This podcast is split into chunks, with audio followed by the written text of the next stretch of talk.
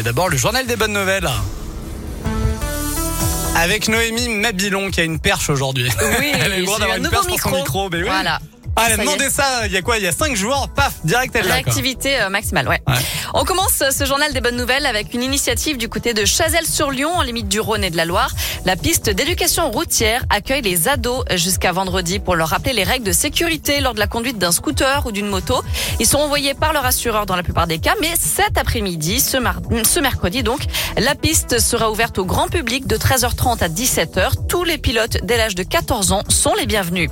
Une sacrée surprise pour les écoliers de la Loire. Les Wallabies, l'équipe nationale de rugby d'Australie, a rendu visite aux élèves de l'école Molina et ceux du collège Marc Seguin à Saint-Étienne. Les joueurs ont signé des autographes le temps de leur passage à l'école, après une petite intervention dans les classes et même quelques chansons d'après le progrès.